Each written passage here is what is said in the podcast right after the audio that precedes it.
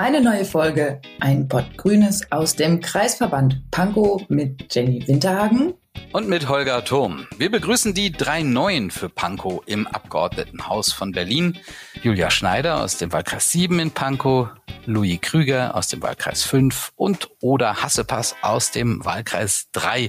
Super knapp gegen Klaus Lederer gewonnen. Hallo ihr drei. Hallo. Hallo, schönen Abend. Hallo, auch von mir.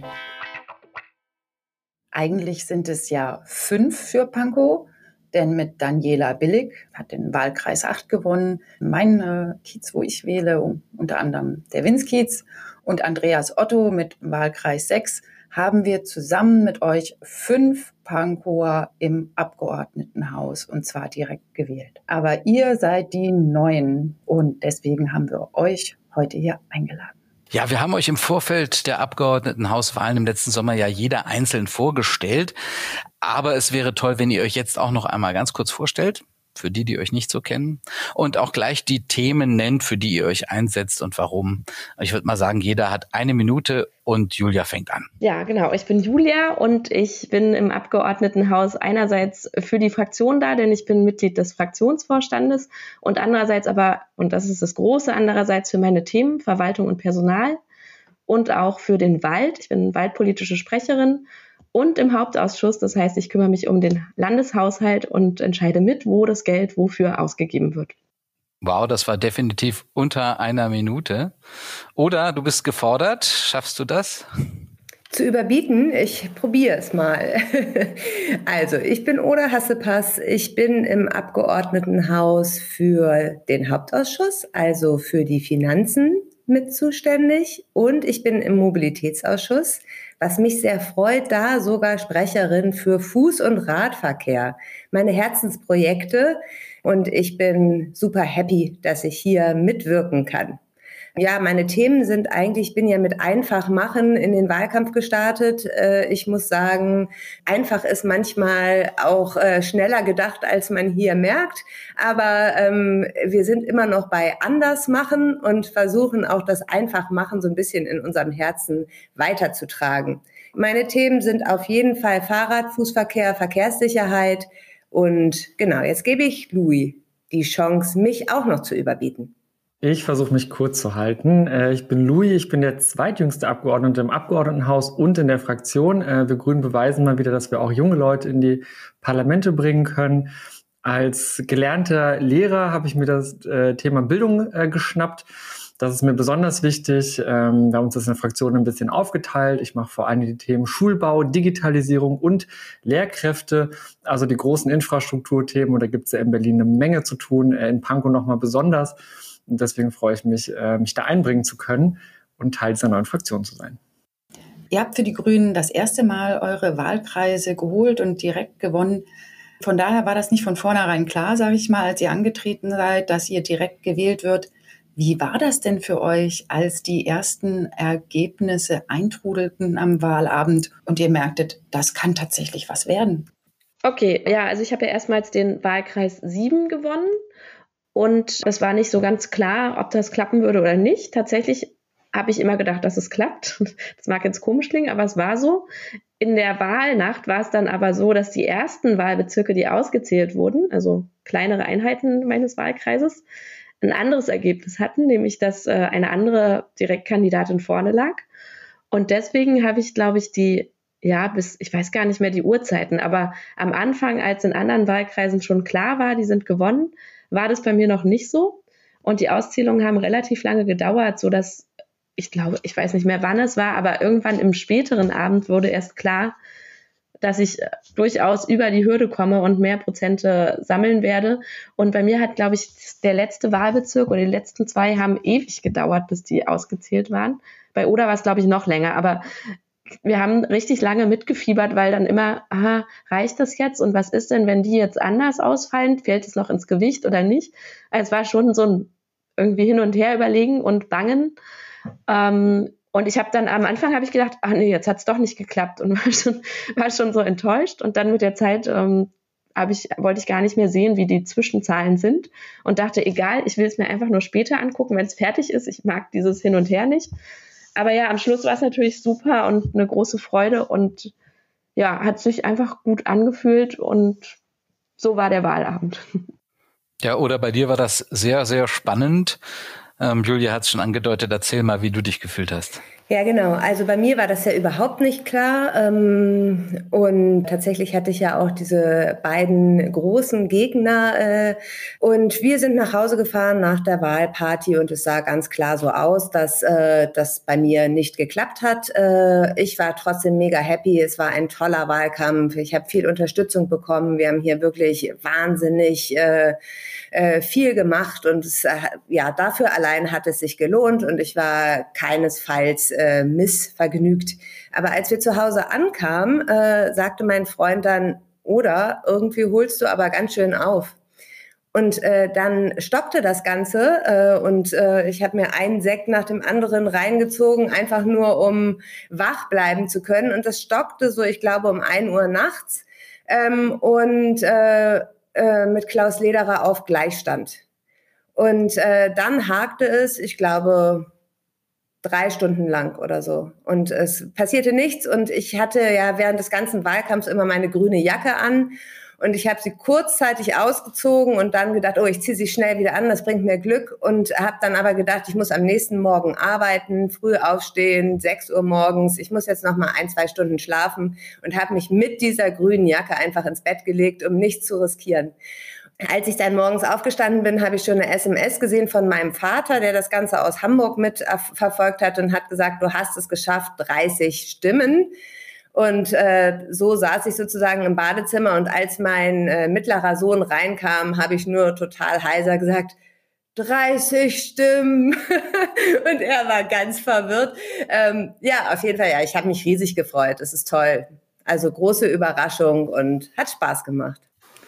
Ist total schön, gerade äh, die Geschichten auch von euch zu hören, weil ich das, ich glaube, wir haben uns das noch nie erzählt. Ähm, und äh, das freut mich gerade total. Bei mir war das ähm, ja so ein bisschen wie Jenny gesagt hat, äh, es kam so ein Moment, wo man auf einmal dachte, huch, das ist ja irgendwie doch realistisch. Ähm, denn auch mein Wahlkreis war einer, der jetzt nicht so aussah, als würde man den gewinnen können. Wir lagen letztes Mal irgendwie acht Prozent sowohl hinter Linken als auch hinter SPD. Ähm, die hatten da sich immer so ein, so ein Rennen geliefert. Und genau, ich dachte, ja, das wird auf keinen Fall was und habe eigentlich immer eher so auf die Landesliste spekuliert ähm, und war dann auf der Wahlparty und äh, auf einmal wurde der erste, ähm, der erste, das erste, der erste Wahllokal quasi ausgezählt. Und da lag ich nur ein, zwei Prozent hinter SPD und Linken. Und dann hatte ich auf einmal diesen Moment von so, boom, okay, es kann wirklich, es könnte, also könnte irgendwas werden und das tricky ist ja dabei, dass man nicht weiß, welcher Teil vom Wahlbezirk oder vom Wahlkreis ist der, der ausgezählt wurde. Das heißt, war das jetzt die grüne Hochburg oder war es irgendwas so im Durchschnitt oder was, wo wir eigentlich irgendwie schlecht sind? Und das macht natürlich total äh, schwer und dann ist so ein bisschen wie Oda sagt, ähm, man versucht sich eigentlich nur so rauszuziehen, weil dann mit jedem quasi ausgezählten Wahllokal kam irgendjemand an und meinte so, yeah, du liegst wieder vorne und dann wieder, oh nein, du bist wieder ein bisschen zurück. Und das habe ich überhaupt nicht ertragen. Ich musste dann auch von der Wahlparty gehen, weil ich diese, diese Freude, obwohl ich mich noch nicht freuen konnte, das, das habe ich gar nicht ausgehalten. Und bei mir, dann haben wir uns unterwegs noch einen Döner geholt und irgendwie versucht, wach zu bleiben. Und äh, genau, dann hat es, glaube ich, auch bis um zwei, halb drei gedauert, bis dann das letzte Wahllokal ausgezählt wurde. Bei mir war es nämlich wirklich bis zum, also ich hatte 33 Wahllokale, 32 waren ausgezählt und es war nicht klar, reicht es. Und das heißt, wir haben auch Ewigkeiten auf, äh, auf das letzte gewartet, nicht ganz so lange wie bei Oda und ich konnte auf jeden Fall auch nicht schlafen gehen, ohne das zu wissen. Äh, genau, und dann äh, hat es am Ende gereicht und dann ja, war das so ein Moment von so kurzem so, yay! Und dann aber auch so, ja, okay, ach, was mache ich jetzt eigentlich damit? Und dann, äh, genau, geht man irgendwie schlafen und denkt so, mal gucken, was der Tag morgen bringt. Also bei den einen war es der Sekt, bei den anderen Döner zum Wachbleiben. Als ihr es dann geschafft hattet, hat es ja noch ein paar Wochen gedauert. Ihr hattet also Zeit, das noch zu realisieren. Erst im November hat sich das neue Abgeordnetenhaus zusammengesetzt. Wie waren denn die ersten Wochen im Abgeordnetenhaus, wenn ihr da so reinkommt in die parlamentarische Arbeit als Neulinge? Wie, wie seid ihr vorgegangen? Wie, wie habt ihr euch da akklimatisiert? Ja, eigentlich war es nicht so. Also es war nicht so, dass man ein paar Wochen hatte, um das zu realisieren, sondern das war die Wahl und ich glaube, direkt an dem Dienstag oder eine Woche, nee, ich glaube, direkt an diesem Dienstag nach der Wahl war schon Fraktionssitzung. Die war sogar schon am Montagabend. Ach so, oh Gott, ja. Es war auf jeden Fall unmittelbar. Also die Wahl war, man war noch, oder ich war zumindest geistig noch im Wahlkampf, aber ich war sehr froh, auch ehrlich gesagt war ich auch sehr froh, dass der Wahlkampf vorbei war. Der war toll, aber war auch sehr anstrengend. Und dann war direkt Montagabends, ähm, ja dann Montagabends Fraktionssitzung. Und von dort an hatten wir dienstags dann, also wir haben normalerweise Dienstag Fraktionssitzung, von da an hatten wir dienstags immer Fraktionssitzungen. Das heißt, eigentlich war irgendwie nicht so Zeit, um in Ruhe drüber nachzudenken und ähm, da anzukommen. Und ich hatte zum Glück mir eine Woche vorher schon quasi freigenommen. Also ne, ich hatte Wahlkampfurlaub genommen und habe dann hinten dran noch fünf Tage Urlaubstage drangehängt. War sehr glücklich darüber, weil ich dann irgendwie doch kurz runterkommen konnte, weil in den zwei Monaten bis zur Konstituierung musste ich ja weiterhin arbeiten und das ging, glaube ich, einigen so. Ich glaube, bei euch beiden, Louis und Oda, war es auch so, ne, dass ihr noch gearbeitet habt. Und am Anfang war es einfach verrückt, weil einerseits das alte Leben noch da war und andererseits das neue auch schon anfing. Und ja, es war ganz schön äh, viel und aufregend. Bei mir war das äh, ähnlich wie bei Julia. Ich hatte zwar den Montag ähm, nur frei, aber immerhin. Ich habe gehört, Oda musste quasi direkt am nächsten Tag schon wieder ran.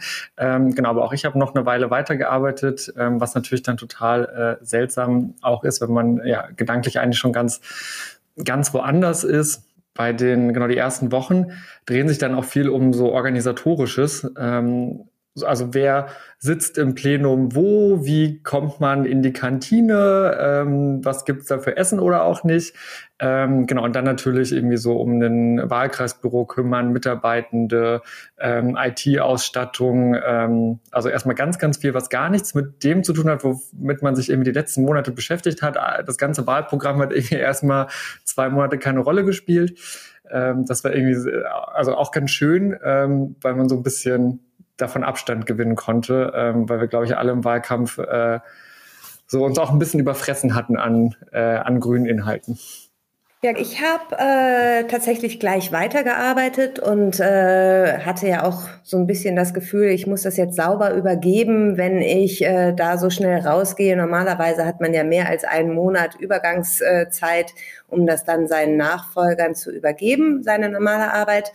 Und dann muss ich aber sagen, war das so ein bisschen wie vom 10-Meter-Turm springen, weil ich dann als Koordinatorin in den Koalitionsverhandlungen mit eingesetzt war und äh, ja natürlich auch noch nie selbst in den Koalitionsverhandlungen als äh, Mitglied da war und das dann gleich zusammen mit Monika Herrmann für uns Grüne äh, für die Mobilität leiten sollte.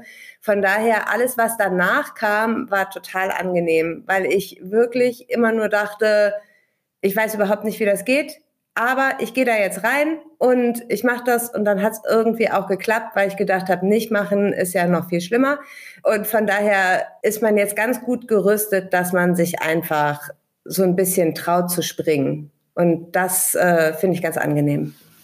Wenn ihr an die erste Zeit im Abgeordnetenhaus zurückdenkt oder auch vielleicht äh, nach der Konstituierung dann schon, als es dann so richtig losging im parlamentarischen Betrieb, was hat euch denn da überrascht? Was hattet ihr nicht erwartet?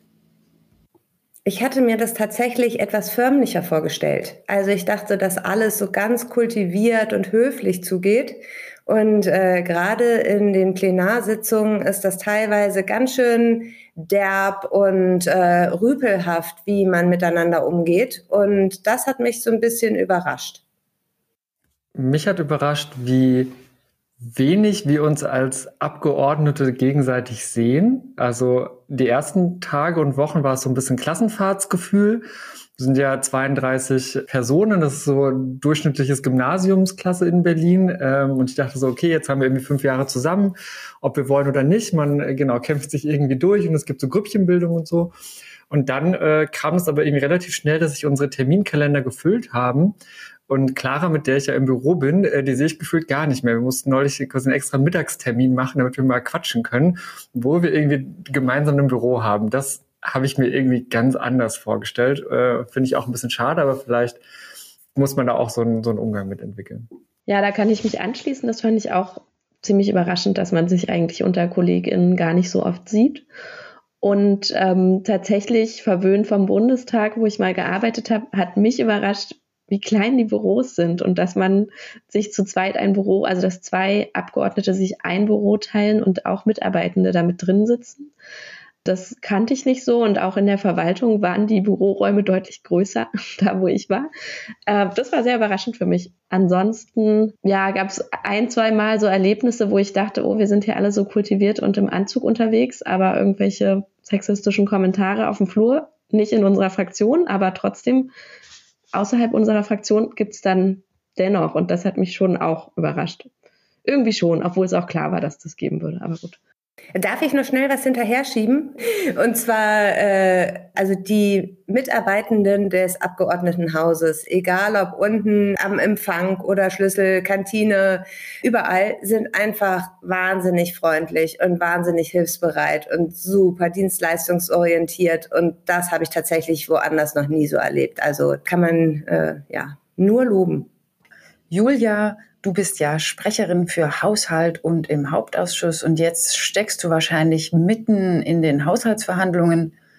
Was sind für dich da die wichtigsten grünen Ziele und was macht dir vielleicht auch ein bisschen Sorgen?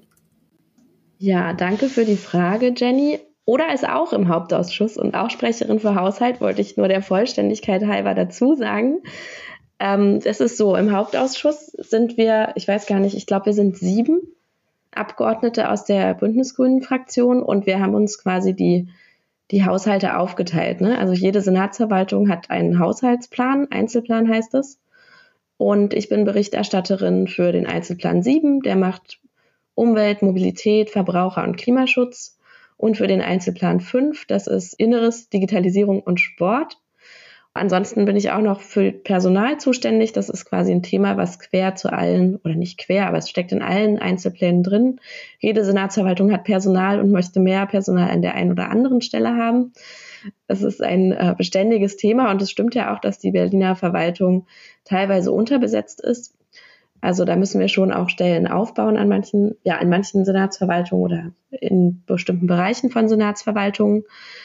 Jetzt fragst du nach meinem bündnisgrünen Projekt. Also ganz klar, der Einzelplan 7, die Senatsverwaltung für Umwelt, Mobilität und Verbraucherschutz, ist ja quasi das, äh, ein grünes Haus. Also das heißt, die Senatorin Bettina Jarasch, auch unsere Bürgermeisterin, ja, stellvertretende Bürgermeisterin ist ja, ähm, ist quasi unser Haus. Das heißt, die, die Themen, die diese Senatsverwaltung bearbeitet, sind auch Themen, die uns sehr bewegen. Mobilität, ganz klar, wir wollen die Schwächsten schützen, wir sind für Fußverkehr, für Radverkehr, für den Ausbau dieser Mobilitätsarten, für den Umweltverbund, den man nicht vergessen darf. Wir stecken sehr viel Geld in, in Nahverkehr. Es gibt ähm, ja große Verpflichtungen, die wir schon in der letzten Legislatur eingegangen sind und die in diesem Doppelhaushalt sind immer, ist immer für zwei Jahre der Haushalt sich niederschlagen. Und das ist so eine Sache, die mir quasi ja, es macht mir keine Sorge, aber es ist eben so, dass das Geld an Stellen schon gebunden ist, die uns allen sehr wichtig sind und die große Errungenschaften sind, die aber vielleicht nicht so sichtbar sind von außen. Also das heißt, der Mobilitätsbereich, der wächst an, ja, der Haushalt an, insgesamt wächst an und wir stecken dort mehr Mittel rein. Aber wir würden natürlich auch in viele kleine Projekte gerne noch mehr reinstecken und was insgesamt eine Schwierigkeit oder eine Herausforderung für diesen Haushalt ist, ist, dass wir eben, ja, die fetten Jahre sind vorbei, könnte man sagen. Also wir hatten gerade eine Corona-Pandemie und äh, wir haben im Moment einen Ukraine-Krieg. Das wirkt sich alles auf unseren Landeshaushalt aus und auf die Mittel, die wir da verausgaben können. Und das macht mir natürlich Sorge, weil ich mehr Mittel haben will für unsere Themen. Ganz groß und wichtig ist natürlich auch im Einzelplan 7 oder in der Senatsverwaltung für Umwelt und Klimaschutz die Ökothemen, ja. Also die sind natürlich unsere grünen Herzensthemen und wir tüfteln daran, wie wir es schaffen, dass wir Bezirk und Land gut miteinander verknüpfen, um für optimalen Klimaschutz und auch Klimaanpassung in den Bezirken und vor Ort zu sorgen und zum Beispiel auch mehr Entsiegelung voranzutreiben, Regenwasserbewirtschaftung zu verändern, damit unsere Stadtbäume gegossen werden quasi durch den Regen. Ja, und das ist auch ein großer Posten, den wir im Haushalt stärken wollen.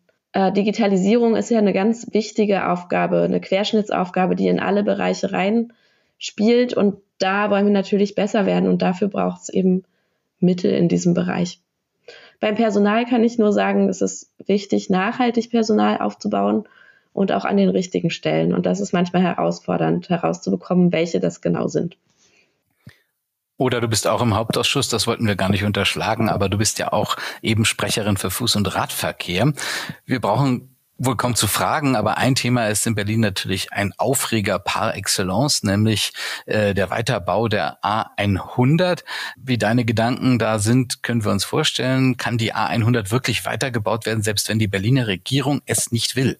Na, ich hoffe nicht. Also ich glaube, wir kämpfen sowohl im Bund, da mit den Leuten sind wir auch äh, gut im Kontakt, die da im äh, Verkehrs- oder Mobilitätsausschuss sind, äh, als auch hier äh, bei uns gegen dieses ja, Wahnsinnsprojekt, äh, was überhaupt nicht mehr zeitgemäß ist. Ähm, wir hatten heute den Girls Day mit 18 äh, Mädels hier im Abgeordnetenhaus und die haben sich auch mit der Frage beschäftigt, äh, kann die A100 weitergebaut werden oder nicht und haben natürlich auch ähm, dagegen gestimmt. Also ja, wir müssen das verhindern mit allen Mitteln, sind wir dran und wir tun, was wir können.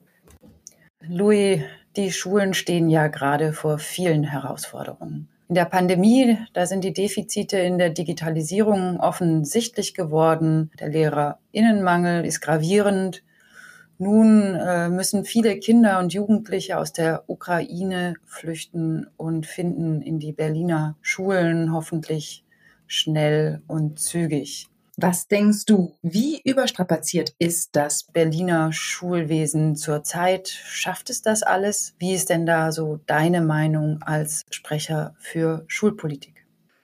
Das Berliner Bildungssystem ist natürlich sehr strapaziert und ich würde behaupten, seit vielen Jahren eigentlich auch schon überstrapaziert. Also es fehlen uns Schulplätze, es fehlen uns LehrerInnen.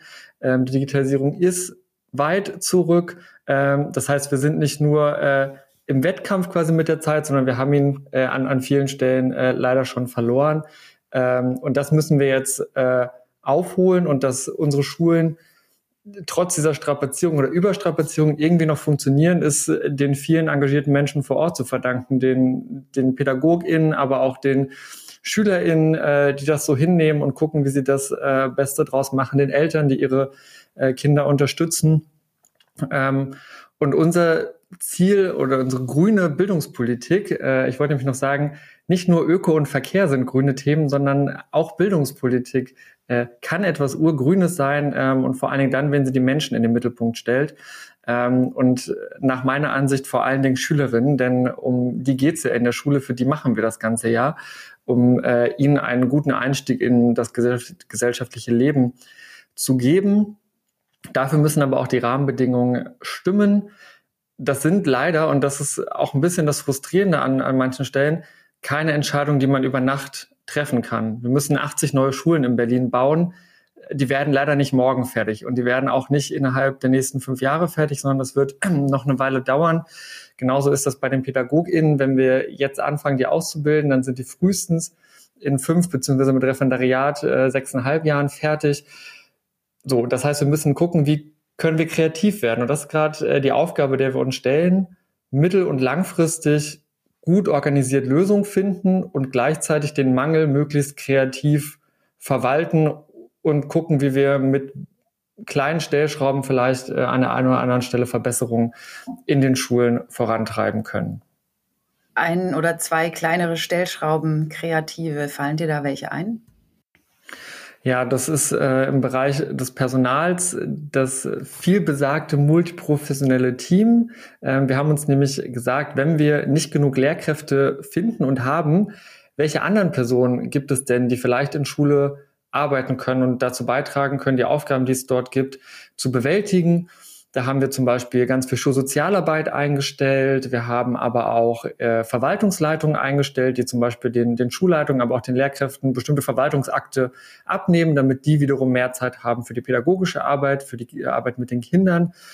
Und gleichzeitig fördern natürlich so multiprofessionelle Teams auch ähm, eine gute Zusammenarbeit, man lernt andere Perspektiven kennen. Also das ist nicht nur, weil wir zu wenig Lehrkräfte haben, sondern wir sehen da auch einen, einen Mehrwert an sich. Und ähm, genau im Bereich der Digitalisierung, da werden jetzt verschiedene äh, genau Konzepte gemacht ähm, und da gucken wir jetzt, was wir äh, was wir machen können. Aber da ist es ein bisschen schwieriger mit den mit den kleinen Projekten, weil da schnell die Gefahr besteht, ähm, so aktionistisch irgendwie mal keine Ahnung, 30.000 Geräte von irgendwas anzuschaffen und dann weiß eigentlich niemand so richtig, wie kann man die benutzen und wie werden die gewartet und welche Programme funktionieren da drauf. Deswegen müssen wir da gut aufpassen, nicht äh, so ein Elektroschrott-Programm ähm, zu fahren, weil das ja auch sehr ungrün wäre, sondern zu gucken, wie können wir quasi nachhaltige Lösungen auch im Bereich der Digitalisierung entwickeln. Frage an euch alle, wie hat denn der Ukraine-Krieg in eurer Wahrnehmung jetzt die Tagespolitik in Berlin verändert? Wie hat er eure Arbeit verändert?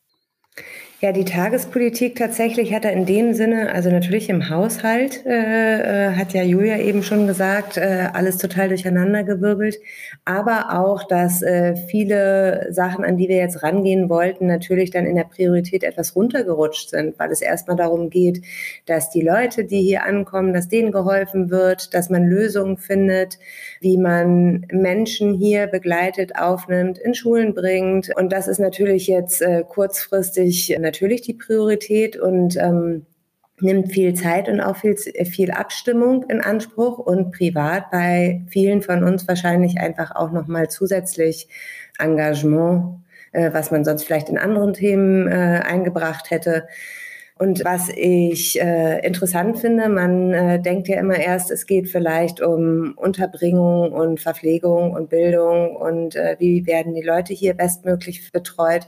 Aber es kommen halt dann auch äh, so Dinge wie, äh, wie werden die Tiere von den Geflüchteten am bestmöglichen betreut? Wie ähm, müssen die geimpft werden? Ähm, wie ist das Zusammenspiel äh, mit Kindern, die vielleicht unbegleitet hierher gehen? Äh, wo können die untergebracht werden?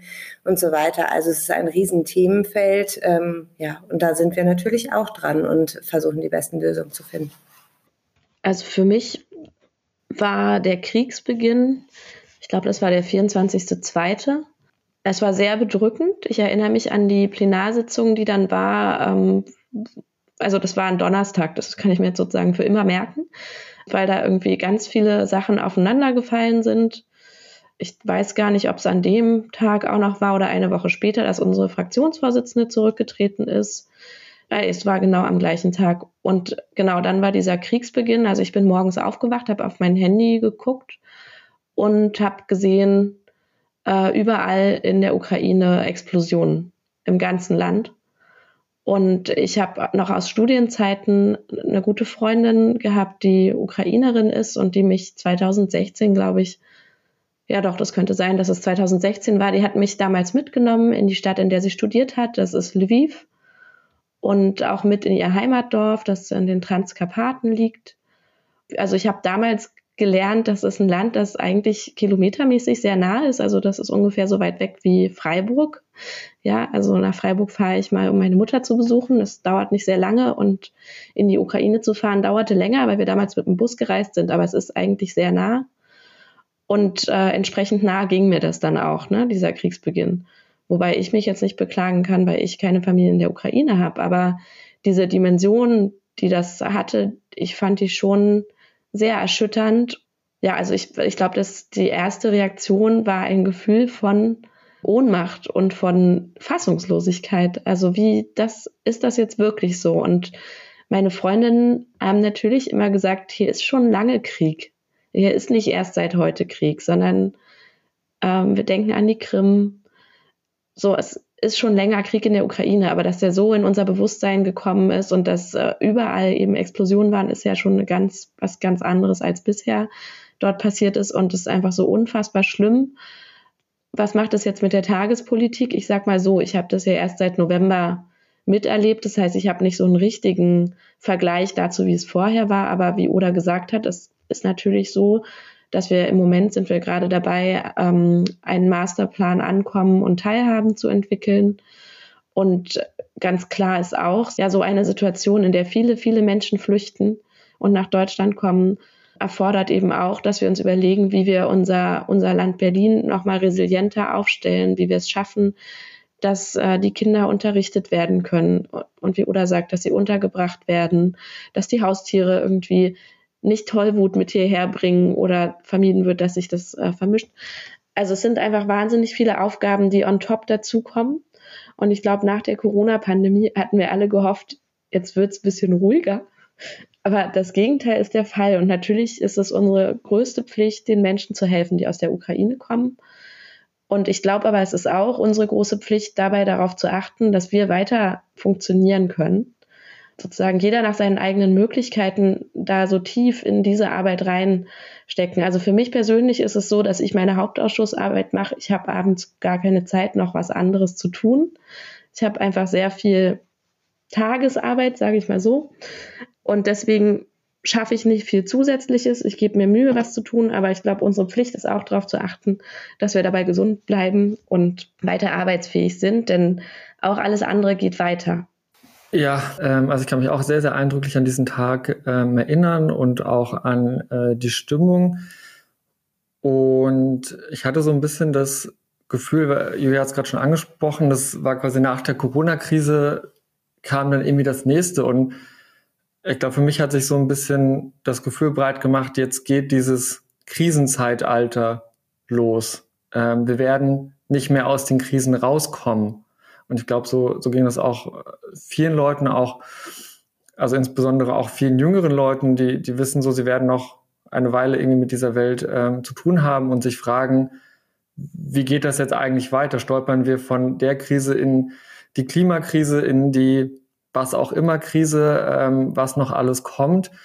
Das hat mich dann auch sehr bedrückt, weil es auch, und da kommt es dann zur Tagespolitik, viele politische Gewissheiten in Frage stellt. Also auf einmal sind Dinge politisch möglich, die wir für sehr, sehr lange Zeit nicht für möglich gehalten haben. Ich glaube, das ist auch wichtig, dass man angesichts der Lage neu bewertet, aber es macht auch Angst. Also da bin ich auch ganz ehrlich, weil man sich fragt, was wird möglich sein unter dem Eindruck von, von Krieg und ähm, Krise. Und im Schulbereich hat es natürlich das verstärkt, was vorher schon da war. Also wenn wir quasi noch mehr Kinder haben, die wir versorgen müssen, brauchen wir noch mehr Schulplätze, also noch mehr Schulgebäude, noch mehr Lehrkräfte. Wir brauchen noch mehr psychosoziale Versorgung, ein Thema, ähm, was äh, uns als Grünen jetzt auch sehr wichtig ist und wo wir äh, versuchen jetzt auch einen Schwerpunkt drauf zu legen. Und die Sache ist, kein Mensch weiß ja, wie viele Menschen hier ankommen werden, wie viele bleiben werden. Man kann aber davon ausgehen, dass es ziemlich viele sein werden.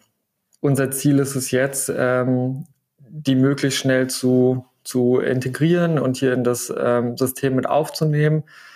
Und ich kann auch verstehen, wenn viele versuchen, so ein bisschen die Ukraine hierher mitzunehmen und weiter quasi das Online-Schulsystem da machen und, und hoffen, dass sie bald zurückgehen können. Aber man weiß es halt nicht. Und deswegen ähm, versuchen wir jetzt eben so gut das, so gut es geht, das Ankommen ähm, zu ermöglichen und ähm, sagen quasi nicht, wartet mal ab, vielleicht äh, seid ihr irgendwann wieder weg, sondern sagen, hey, irgendwie mit Tag eins, wo ihr hier seid, versuchen wir, ähm, dass ihr hier eine Perspektive bekommt. Ja, also eine komplett veränderte Ausgangssituation, anders als ihr sie euch vorgestellt habt, als ihr angetreten seid. Wo seht ihr in den kommenden Monaten und Jahren eure Schwerpunkte? Was wollt ihr als nächstes angehen? Und wie sieht da auch die Zusammenarbeit untereinander oder in der Fraktion aus?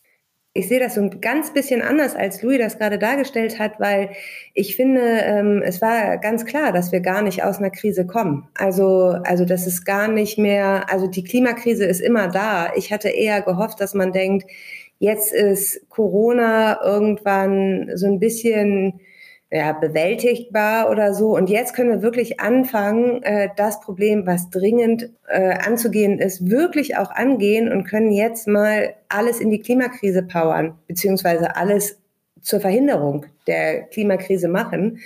Und jetzt werden auf einmal große Summen Gelder äh, akquiriert, um Waffen zu kaufen. Das ist überhaupt nicht, oder Waffen zu liefern und um Leute zu töten und äh, Zerstörung voranzubringen. Das ist natürlich überhaupt nicht das, was wir wollten. Wir wollten ja international mit anderen Ländern äh, daran gehen, wirklich Lösungswege auch zu finden, wie wir möglichst schnell in erneuerbare Energien kommen können, wie wir möglichst schnell viel verhindern können. Und ich glaube, man ist so ein bisschen ja, man ist so ein bisschen traurig, dass man jetzt nicht wirklich die Sachen anpacken kann, die man anpacken wollte. Aber natürlich werden wir das ja trotzdem machen müssen, also und auch machen wollen. Und ähm, persönlich mein Thema, wo ich dran bin, ist natürlich äh, Mobilität, gehört ja auch äh, zur Lösung äh, der Klimakrise dazu, dass man nämlich schnell auf nachhaltige Mobilität umsteigen kann.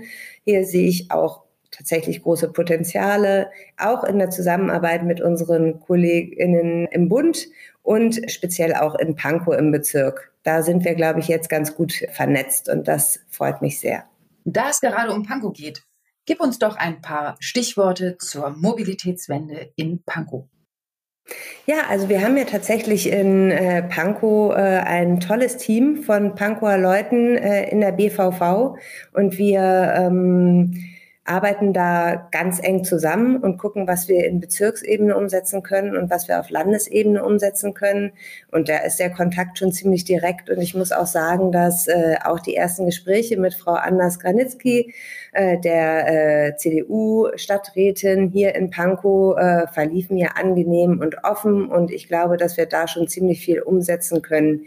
Jetzt von die Planung der Schönhauser Allee ähm, eingeweiht, wo ein Rad Streifen äh, anstatt des ruhenden Verkehrs äh, entstehen soll. Das sind erste Schritte, auch wenn erstmal nur über 720 Meter, aber jeder Meter, auf dem man sicher fahren kann, zählt ja natürlich auch. Und äh, wir haben hier einige Projekte anvisiert, auch in Pankow, die wir versuchen gemeinsam umzusetzen. Ich habe es auch schon gesagt, im Bildungsbereich haben wir einfach ein paar drängende Probleme, die wir angehen müssen. Und vor allen Dingen müssen wir die auch äh, deshalb angehen, weil ich eigentlich ganz, ganz viele pädagogische Fragen in der Schule stellen will und wir die ganz oft aber nicht stellen können, weil gesagt wird, aber dafür haben wir nicht die Lehrkräfte und dafür haben wir nicht die Räume und dafür fehlen uns irgendwie digital irgendwas. Ähm, und deshalb ist jetzt mein großes Ziel, diese Baustellen so gut es geht quasi voranzutreiben in nächster Zeit, damit wir endlich quasi zu dem Punkt kommen können, wo wir sagen, okay, wir haben genug Lehrkräfte, um uns vielleicht mal mit so Themen wie kleineren Klassen, besserer Betreuung auseinandersetzen zu können. Oder wir haben genug äh, Schulräume, um auch zusätzliche Angebote zu verwirklichen. Das ist quasi mein, ähm, mein großes Ziel. Äh, und natürlich die Schülerinnen stärker in den Mittelpunkt zu setzen und Schule quasi in ihre Richtung und nach ihren Bedürfnissen hin zu verändern äh, und sie in allen Prozessen bestmöglich zu beteiligen und wo die Zusammenarbeit quasi mit den anderen Abgeordneten zum Tragen kommt, ist bei den ganzen übergreifenden Themen. Also so wie äh, ich in der Schule quasi davon wegkommen will, dass man irgendwann nur alles Fach für Fach denkt, müssen wir, glaube ich, auch äh, im Abgeordnetenhaus davon wegkommen, alles nur von, äh, ist das mein oder dein Politikfeld ähm, zu denken. Es gibt zum Beispiel das Thema Schulwegsicherheit oder Begrünung von Schulhöfen, was jetzt erstmal gar nichts mit, sag ich mal, pädagogischen Fragestellungen zu tun hat, ähm, aber irgendwie mit dem Ort Schule wo ich dann genau auf Oder zugehen kann und sagen kann, hey Oder, was machen wir eigentlich beim Thema Schulwegsicherheit? Oder es geht um die Lehrkräfte, die in der Schule arbeiten und dann gehe ich zu Julia und sage, hey, du machst doch Personal, können wir da irgendwas machen? Das muss ich glaube ich, auch noch einspielen, aber ich habe das Gefühl, solche Projekte sind eigentlich äh, fast die fruchtbarsten, weil es da oft immer noch so viel zu tun gibt und da kann man eigentlich eine Menge erreichen. Genau, also mein Schwerpunkt ist ja Verwaltung und wenn man jetzt an den Ukraine-Krieg denkt und an die Geflüchteten, die hierher kommen und an viele Geflüchtete, die nach Berlin kommen, denkt, dann denkt man ja oft automatisch auch nochmal an 2015. Und ich persönlich denke da ans Lageso und daran, dass da sehr viele auch Nachwuchskräfte dahin abgeordnet wurden und dass äh, die Verwaltung da nicht gut funktioniert hat in dem Moment. Und das war meine große Angst. Ja, doch, das war meine große Angst, dass es ähm, sich ähnlich abspielt, obwohl wir ähm, eine Vergleich, also eine Situation mit vielen Menschen, die hierher kamen, schon mal hatten und obwohl es auch dazu inzwischen Strukturen gibt und geben könnte. Und es hat sich gezeigt, dass die Verwaltung diesmal anders reagiert hat und schneller reagieren konnte und es zeigt sich natürlich auch, dass das Thema Verwaltung ja an jeder Stelle wichtig ist. Also geht es um die Bekämpfung der Klimakrise, geht es darum, Gelder entsprechend gut auszugeben, Fachkräfte zu haben, gute Führung zu haben. Das ist ein Verwaltungsthema. Ähm, sind wir sehr effizient? Haben wir wenig Bürokratie oder vor allem eine effizient ablaufende Bürokratie, dann nützt das an allen Stellen. Und das nützt genauso dabei, Menschen hier ankommen zu lassen und teilhaben zu lassen wie die Mobilitätswende anzugehen und was gegen die Klimakrise zu tun. Und deswegen ist das natürlich auch weiterhin mein großes Thema. Ja, das äh, verändert sich jetzt nicht. Und es ist auch viel zu tun. Wir haben angefangen mit einem dualen Studiengang Verwaltungsinformatik. Das äh, kam, glaube ich, im Januar. Also das ist ganz gut, weil wir zu wenig IT-Fachkräfte in der Verwaltung haben und es auch nicht so einfach ist, auf dem freien Markt welche zu bekommen. Gibt ganz viele Projekte, wie, wie Louis gerade sagte, bei den Lehrkräften, bei den multiprofessionellen Teams. Wie stufen wir Menschen ein, die im Land Berlin arbeiten wollen und so weiter. Also Personal ist ein unendlich großes Thema, gerade wenn wir in der Zeit des Fachkräftemangels leben. Das wird mich die ganze Legislatur begleiten und ich hoffe, dass wir da einen großen Schritt machen. Und ein anderes Thema, Klimakrise, oder hat es gesagt, bin ja waldpolitische Sprecherin und der Wald ist eine wahnsinnig wichtige CO2-Senke. Ein Fünftel der Landesfläche, also knapp 20 Prozent, sind Wald es ist ein großes Gebiet und wir müssen da sehr viel Aufmerksamkeit drauf geben, denn den Wald können wir sehr gut gebrauchen im Kampf gegen die Klimakrise. Volle Zustimmung zu beiden. Ich finde nämlich auch, dass diese übergreifenden Projekte, die gerade Louis angesprochen hat, einfach wahnsinnig viel Spaß machen. Weil das sind ja solche Sachen auch zum Beispiel wie Straßenbäume äh, die alle Themen äh, betreffen oder ähm, auch zum Beispiel klimaneutrales Krankenhaus. Da ist auf einmal Umwelt gefragt, aber auch Gesundheitswesen. Und das ist natürlich spannend. Wie, wie geht man da zusammen ran? Welche Kompromisse muss man machen? Welche Variablen sind besonders wichtig? Und zum Beispiel hätte ich mir auch gar nicht träumen lassen, dass ich so viel zusammen mit meinem innenpolitischen Kollegen hier machen kann, weil der nämlich für Blitzer und Kontrollen und Parkraum und alles zuständig ist und wir uns dann ganz genau überlegen können, welche Anfragen machen wir, wann wird wo, von wem kontrolliert, gibt es genug Personal dafür, wo müssen wir neue Blitzer installieren und so weiter. Und das ist natürlich, dann wird das Themenfeld nochmal aufgespreizt. Das ist besonders spannend und ich finde auch, wie Louis gerade gesagt hat, ich glaube, das ist besonders effektiv. Also da drin sitzen die großen Hebel, die wir äh, bewirken können. Ja, vielen Dank, ihr drei. Ähm, wir haben bei Ein Pot Grünes immer ein paar Sätze vorbereitet, die ihr dann ganz schnell und ohne nachzudenken beantworten sollt. Ich würde mal sagen, wir machen das alle drei immer in der Reihenfolge. Jetzt fangen wir mit Louis an. Louis oder Julia. Mein Wahlkreis ist bekannt für mein Wahlkreis ist für nichts besonders bekannt, aber es verbergen sich viele, viele schöne Orte da drin. Bald für Louis Wahlbüro natürlich auch bekannt. mein Wahlkreis ist bekannt für das Schloss Niederschönhausen. Ähm, mein Wahlkreis ist bekannt für ja, ruhiges Wohnen in Zentrumsnähe. Mein Lieblingsprojekt in Berlin ist gerade. Na, ihr stellt ja Fragen. Ähm, nicht die A100. Hm. ja, das Monsterprojekt, die Verwaltung modernisieren und effizienter machen. Sichere Radwege an Hauptstraßen. Wenn ich zaubern könnte, würde ich als erstes mehr Platz für Berlin zaubern, für Schulen, Parks, Wohnraum und alles andere, was wir brauchen. Ich glaube, ich würde sowas äh, sagen wie äh, die Klimakrise äh, rückgängig machen. Alle Atomkraftwerke, Kohlekraftwerke und so weiter hätte es nie gegeben. Also nochmal aus den 90er Jahren oder 80er Jahren anfangen und äh, rückwärts neu denken in die Zukunft. Also mit diesen magischen Kräften müsste sich Harry Potter vor dir verstecken. Dann ist noch Julia dran, wenn du zaubern könntest würde ich natürlich Weltfrieden zaubern. Aber ich denke öfter mal ans Zaubern, wenn ich Fahrrad fahre, dann hätte ich gerne wie bei Harry Potter so ein, da werden ja mit dem Zauberstab die Laternen ausgeknipst. Und ich hätte das gerne, dass ich auf Autos zielen könnte und dann deren Geschwindigkeit massiv reduzieren könnte. Das wäre ein schöner Zaubertrick. Also ganz herzlichen Dank an unsere drei Neuen im Abgeordnetenhaus, an Julia, an Oda und an Louis. Hat sehr viel Spaß gemacht. Ebenso. Vielen Dank an euch. Dankeschön. Danke euch. Ja, danke auch von meiner Seite und weiterhin viel Erfolg bei eurer Arbeit im Abgeordnetenhaus. Wenn man euch kontaktieren möchte, wie macht man das am besten? Einfach anrufen. Meine Telefonnummer findet sich überall. Ich bin direkt kontaktierbar. Im bald neu eröffneten Wahlkreisbüro vorbeischneiden. Einfach eine E-Mail schreiben oder auf Instagram schreiben. Das ist, glaube ich, der beste Weg, mich zu erreichen. Ja, und uns kann man natürlich auch erreichen. Bei Fragen und Anregungen könnt ihr euch immer gerne an uns per E-Mail wenden und eine Mail schreiben an podcast.grüne-panko.de. Wie immer findet ihr aktuelle Infos zum Kreisverband Pankow auch unter grüne-pankow.de. Und kleiner Hinweis in eigener Sache, wenn ihr uns über Spotify hört, könnt ihr uns im Übrigen jetzt auch bewerten, wenn ihr mögt. Gebt uns ein paar Sternchen, wir freuen uns. Danke, tschüss. Tschüss. Tschüss. Tschüss. Tschüss. Tschüss.